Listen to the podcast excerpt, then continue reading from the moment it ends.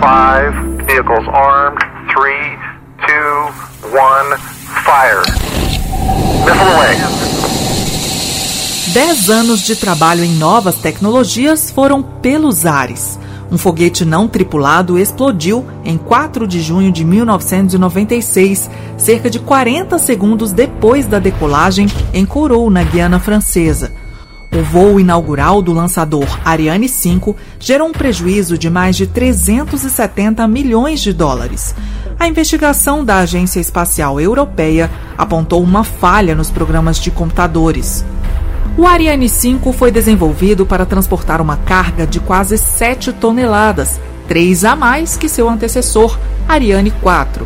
O foguete levava quatro satélites científicos, com o objetivo de estudar tempestades solares, auroras boreais e interferências nas telecomunicações.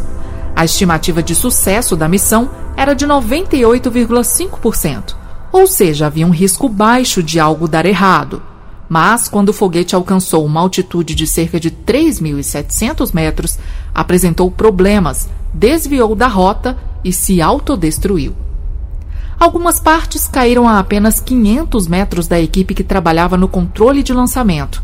Felizmente, o grupo estava protegido em um bunker, um tipo de abrigo subterrâneo e blindado.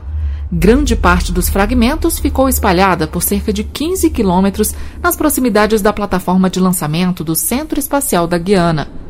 A Agência Espacial Europeia instituiu um conselho para determinar as causas da falha de lançamento, investigar se os testes foram realizados de forma adequada e recomendar ações corretivas.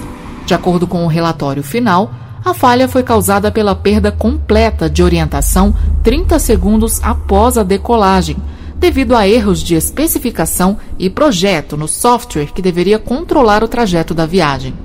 Além disso, o Conselho chegou à conclusão de que durante o desenvolvimento do Ariane 5 não foram realizados todos os testes necessários para detectar a possibilidade de um defeito no sistema de computadores.